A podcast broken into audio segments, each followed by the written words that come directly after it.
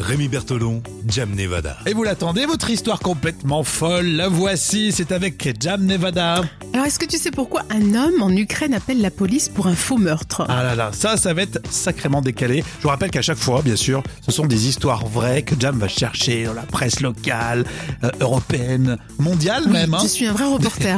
Vous réagissez sur les réseaux sociaux, Facebook, Twitter, Instagram. Et puis le vendredi, on voit l'histoire qui vous a le plus plu.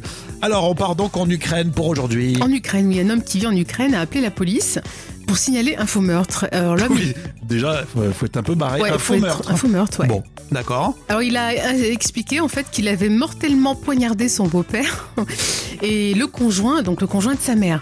D'accord, donc le gars appelle la police pour dire oui, allô police. Voilà, j'ai Euh, je tué. sais pas ce qui j'ai- m'a pris. Voilà, j'ai mortellement. Voilà, j'ai tué mon, mon beau-père.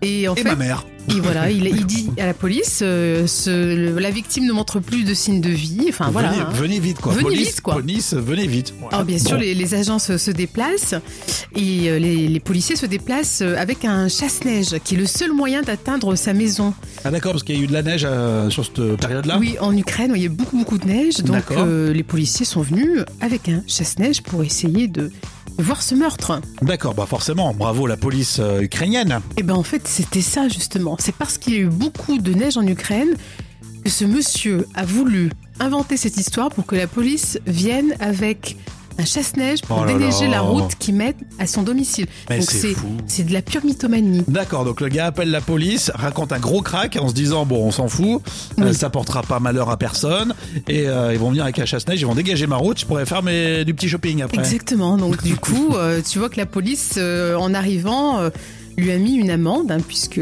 puisque bien sûr c'est un appel abusif. Bah oui, c'est sûr. Et puis en plus, euh, oui, ils ont, il a fait bosser euh, de manière abusive la police. euh, ils ont déneigé le truc. Il est content parce que La ça- pauvre police.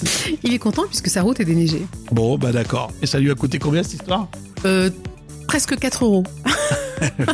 Ça c'est ouais, faut dire qu'en Ukraine. On c'est est en bon. Ukraine, donc ça- Ouais. c'est 100 euros, quoi. C'est l'équivalent de 100 euros. C'est incroyable cette histoire. Donc euh, une personne a volontairement fait déplacer la police, ce qu'il faut pas faire, on fait pas de Non. canular évidemment, Non. au par téléphone, police, euh, pompiers, pompier, etc.